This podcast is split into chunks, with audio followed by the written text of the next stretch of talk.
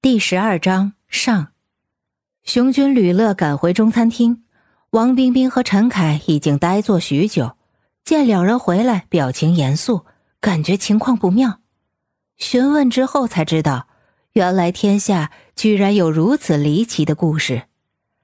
王冰冰、陈凯也十分赞同熊军吕乐的决定，别把人逼上死路，放他一马，任由他去，别做坏人。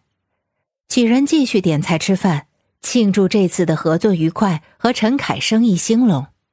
饭后应王冰冰的要求，熊军将他送到了小苏的住处，一来看看小苏的新住处，二来看看这位他一直苦苦追求的张妮妮姑娘到底长得何等模样。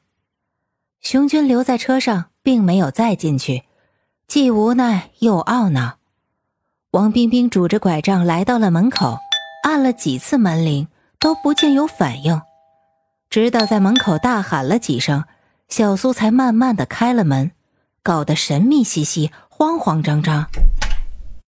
怎么是你？小苏满脸惊讶，连忙搀扶王冰冰进屋。怎么不能是我？刚刚听到一个惊人的故事，所以过来看看。王冰冰得意洋洋的挪了进去。张妮妮还坐在沙发上，眼泪未干，一筹莫展。两人四目相对，尴尬一笑。你好，我是小苏的好朋友王冰冰，见到你很高兴。王冰冰两眼放光，微笑着问候道。张妮妮连忙擦干了眼角的残泪，起身握手，望着王冰冰拄着双拐，还打着石膏，好奇的问道。小苏每天早上给一个朋友送早餐去，那就是你吧？啊，是我，别误会，我不是他女朋友，我只是他好朋友，我们是老乡。王冰冰笑着坐下，侃侃而谈。女人和女人之间比较好沟通，很多事情经过王冰冰一番解释，就变得特别温馨。经过王冰冰的安慰之后，张妮妮才安下心来。得知了熊军和吕乐的人品，心里十分放心。两人促膝长谈许久，十分投缘，直到深夜才离去。可是第二天，当熊军、吕乐正在陈凯店里忙活工作、卸货摆设的时候，周世军一群人出现在门口，就像是得到了什么消息一样，自信满满的走了进来，要找他们谈谈。熊军、吕乐两人被吓了一跳，怎么突然就找上门来了？这才一天不到的时间，不可能啊！难道被发现了？直到周世军开口，他们两个心里才一块石头落地。周世军向他们两人微微一笑，拿出两个信封交给了他们。两人打开一看，里面是两万纽币，还客气的说道：“啊。”真不好意思，让你们两个丢了工作。我现在确定，你们和这件事儿没关系，误会一场。这是对你们事业和精神上的补偿。熊军、吕乐两人面面相觑，纠结了一会儿，同时将信封还给了周世军，说道：“既然是误会一场，那就算了，我不要你的钱，麻烦你以后不要来骚扰我们。”熊军、吕乐两人的这个举动。让周世军深深的产生了怀疑。他手里拿着两个信封，深吸一口烟，皱眉斜眼望着两人，打量了一番，吐出一口烟雾，说道：“难道你们真的知道张妮妮的下落？如果你们知道，请尽快联系我。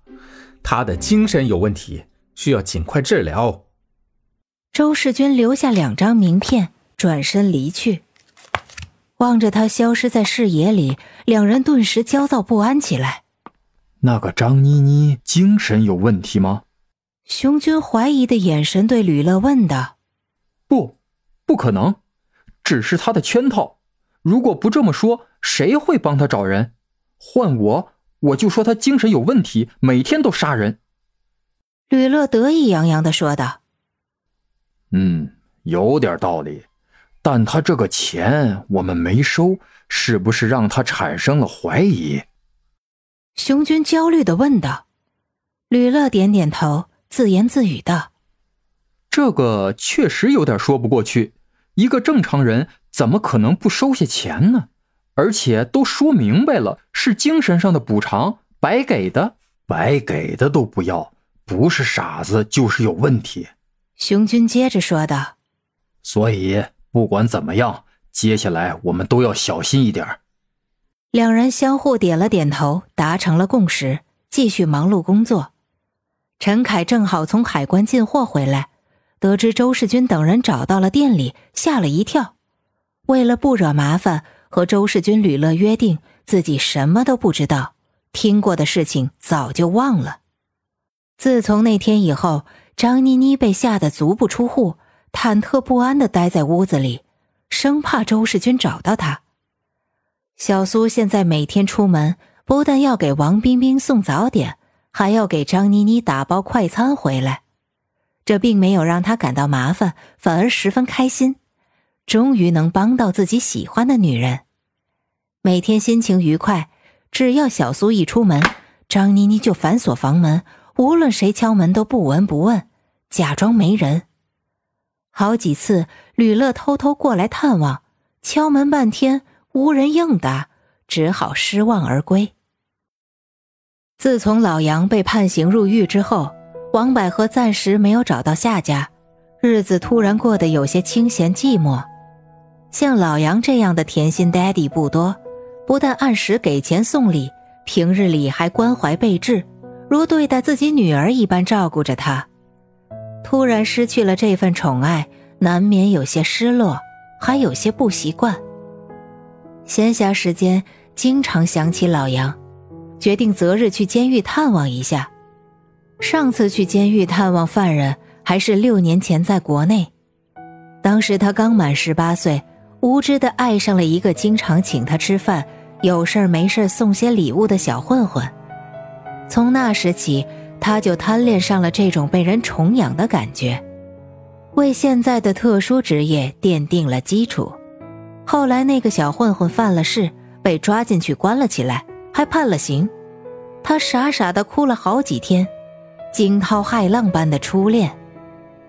最后还不死心，在一个比他大四岁的姐妹陪同下去监狱探望了那个小混混。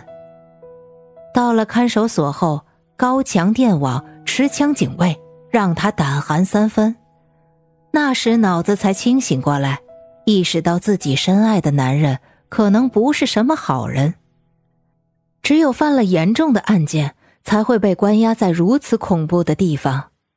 最后，尽管见到了他，也只是隔着厚厚的玻璃墙。短短的几分钟，让王百合记忆犹新，终身难忘。那个小混混手脚戴着镣铐，脸上带着伤痕，低头不敢正视王百合。沉默了许久之后。稀里糊涂的说了几句听不清楚的话，就被两位狱警押了回去。这是他们最后一次见面。不久后，王百合就想通了，或者说是被吓到了，再也没有和那个小混混有任何的联系。这次来到新西兰的看守所探望老杨，让他大跌眼镜。新西兰的监狱不但没有高墙电网和持枪警卫。而且还有着四星级酒店的高档生活标准，每个关押在里的犯人都有自己独立的生活空间和相对的人权自由。